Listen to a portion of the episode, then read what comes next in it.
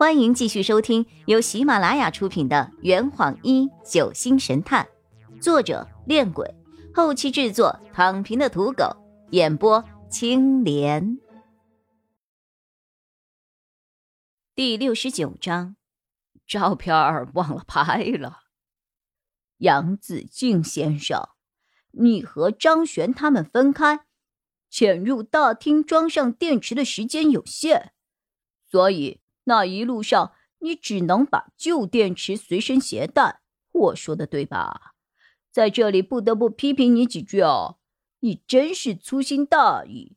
上完电池不调时间也就算了，你好歹换一块新的电池啊！你在和张璇他们逛街的时候是不能戴手套的，所以你的指纹已经留在了旧电池上。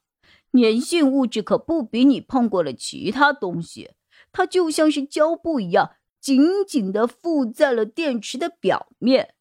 指纹一旦粘上去，是不可能用水能够清洗掉的。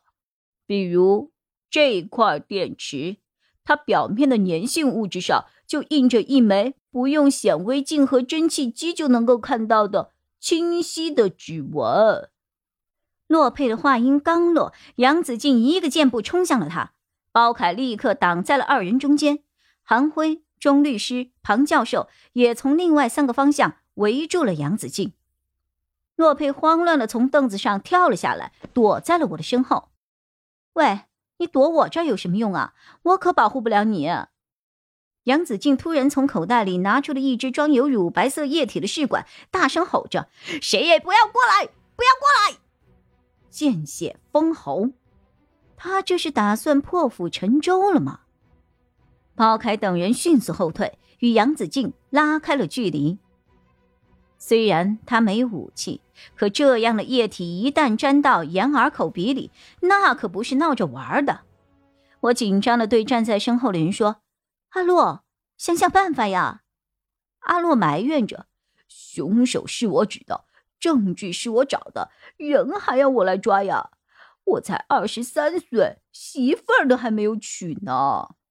喂，你们喜欢喝酒的人怎么都那么怂啊？我下意识的瞥了一眼孙婷，才发现大堂里已经没有了他的身影。奇怪，孙婷哪儿去了？大堂内，包凯等人还在和杨子敬周旋。子欣却突然喊道：“哥，你先冷静下来。”包凯试图拖延时间。杨子敬，你为什么要杀人？没有什么为什么，我就是不服他。他一个外人，凭什么可以拿走我家里所有的东西？他就是一个人渣，一个败类。我杀了他，那是为民除害。杨子敬已经渐渐的移到了大门口。就在他转身欲逃的时候，一只白嫩的细爪从门外伸出，瞬间钳住了他的右手手腕。我定睛一看，出手的人是张璇。他抓住杨子静的手腕，用力一扭，让他在剧痛之下松开手上的试管。张璇眼疾手快，另一只手拿着一个玻璃罐，迅速接住了下落的试管和溢出的箭毒木浓缩液，一滴未洒。等杨子敬反应过来，抬起左手准备反击的时候，包凯已经从屋内冲出，瞬间将他按倒在地，戴上了手铐。尘埃落定。就在闹剧接近尾声的时候，孙婷拎着酒葫芦悄悄离开了客栈。他从口袋里拿出了一个蓝牙耳机，戴上，拨通了电话：“喂，小妹吗？”还来了一趟，那个林雨生是假的。呃，东西，哈哈，东西当然没有找到了。他穿过了一条漆黑的巷子，走到了一辆白色的捷达车前，打开了车门，钻进了驾驶室，扣上安全带。对了，你去查一个人，叫洛佩的，哈市的人。哈哈，一个很厉害的人呐。比你还要厉害，啊！照片啊，呃，忘了拍了。好了，好了，好了，知道了。就这样，我马上回来。孙婷挂了电话，发动汽车，车子驶离了巷子口，又被迫停了下来。前方闪烁着红蓝色的警示灯，好像是在安检。一个交警走了过来，手里拿了一个酒精测试仪，敲响了孙婷的车窗：“您好，酒驾林姐。”呃，完蛋了。三天后，洛佩陪着我从警局走了出来。杨子静犯杀人罪，遭到了警方的逮捕；杨子成和林兰犯盗窃罪。因数额巨大被刑拘，他们在拘留所要求见我，被我拒绝了。我很清楚他们心里在想什么，只要我承认那五十万信托基金是我主动借给他们的，他们就能够免于刑罚。不过，在错误的面前，我不想做善良的人。洛佩教我的。杨子欣犯盗窃罪和作伪证，妨害了司法公正，被拘留了。警方念在他年纪尚小，又是初犯，而且盗窃的金额较小，最后只将他批评教育了一番，送回了学校。韩辉、丁思琴、钟书、三宝都不同程度的做了伪证，在张璇和包凯的疏通打点下，此事也不予追究了。中建律师在十五号晚上让我在遗嘱过继文件上签了字，从此。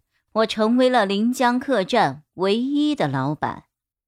庞教授在取回剩余的箭毒慕容液后，便带着韩辉返回了燕南大学，当然还有挽着韩辉的手臂同他一起离开的那个女子。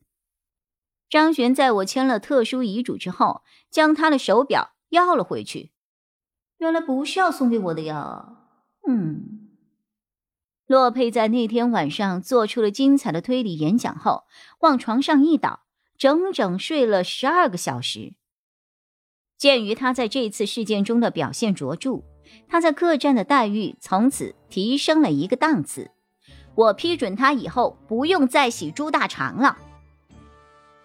钟叔和三宝也因为这次的劫难吃了不少的苦头，于是我决定将客栈的经营权交给他们。让他们来帮我打理，我就做甩手掌柜。毕竟我还要上大学呢，客栈管不过来。而且我对酒店管理的兴趣也不大。至于营收嘛，我这个老板什么都不做，还能拿到五成收益，已经是很不要脸了。这坛已经喝完了，呵，你猜出凶手是谁了吗？啊，老板，拿酒来。呃呃，更多精彩，请关注青莲嘚不嘚。